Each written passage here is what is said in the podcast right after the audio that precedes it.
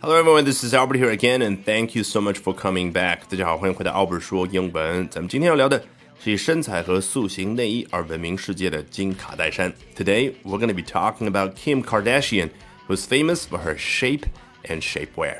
好，我们要学习的内容来自于 CNBC 美国非常有名的财经频道。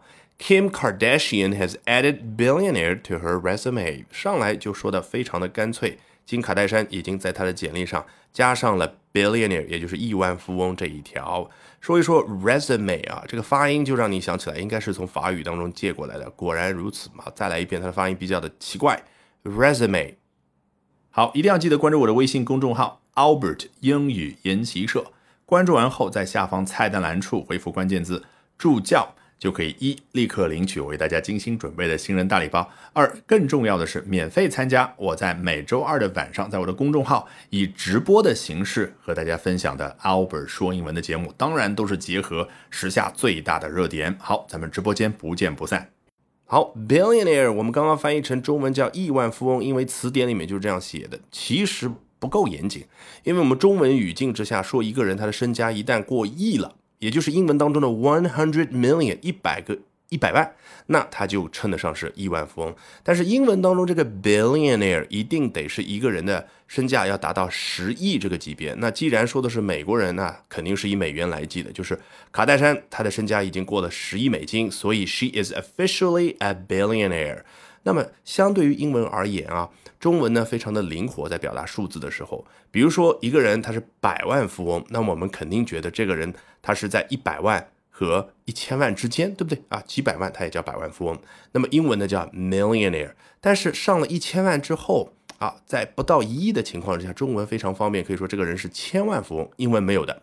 英文还是 she is a millionaire 啊，但这一句话实际上既可以指这个人他是中文所说的百万级别的，又可以指他是千万级别的，又可以指这个人他是一亿身家不到的，甚至超过了一亿不到十亿，他都可以叫 millionaire。当然，你要刻意强调他不是普通的百万级别的 millionaire，你可以说 she is a multi-millionaire。同样的道理，一旦过了十亿之后啊，有的人身家七八十亿，甚至。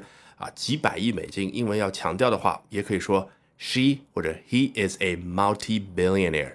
好，我们接着往下看，the cosmetics and shapewear businesswoman who launched her career off the reality TV series Keeping Up with the Kardashians was included on Tuesday for the first time on Forbes magazine's list of the world's billionaires. 好，business woman 词典一查叫女商人，但在中文语境当中，商人这个词往往给人感觉不太好，带有一点点贬义的感觉，而在英文当中完全不存在。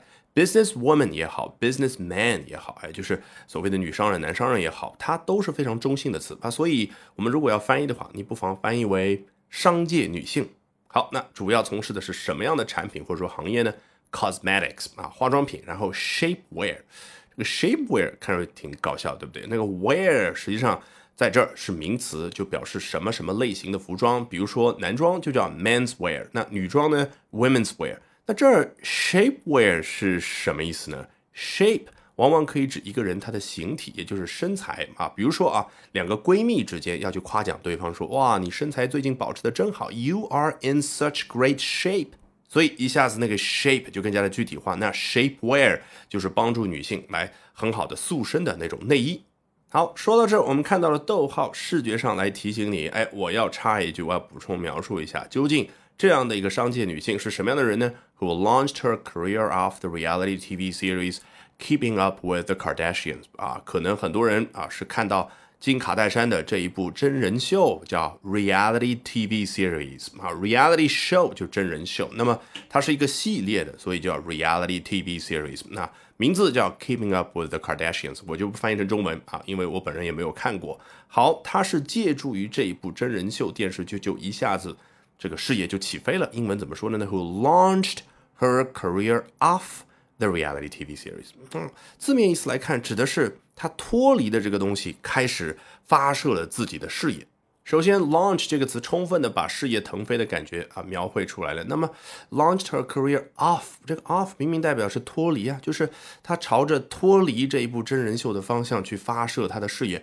好像觉得挺怪的啊。实际上这只是字面意思理解，你很容易就可以去理解它表达出来那个比喻的意思，那就是它是基于这样的一个好像发射平台一样的，对不对？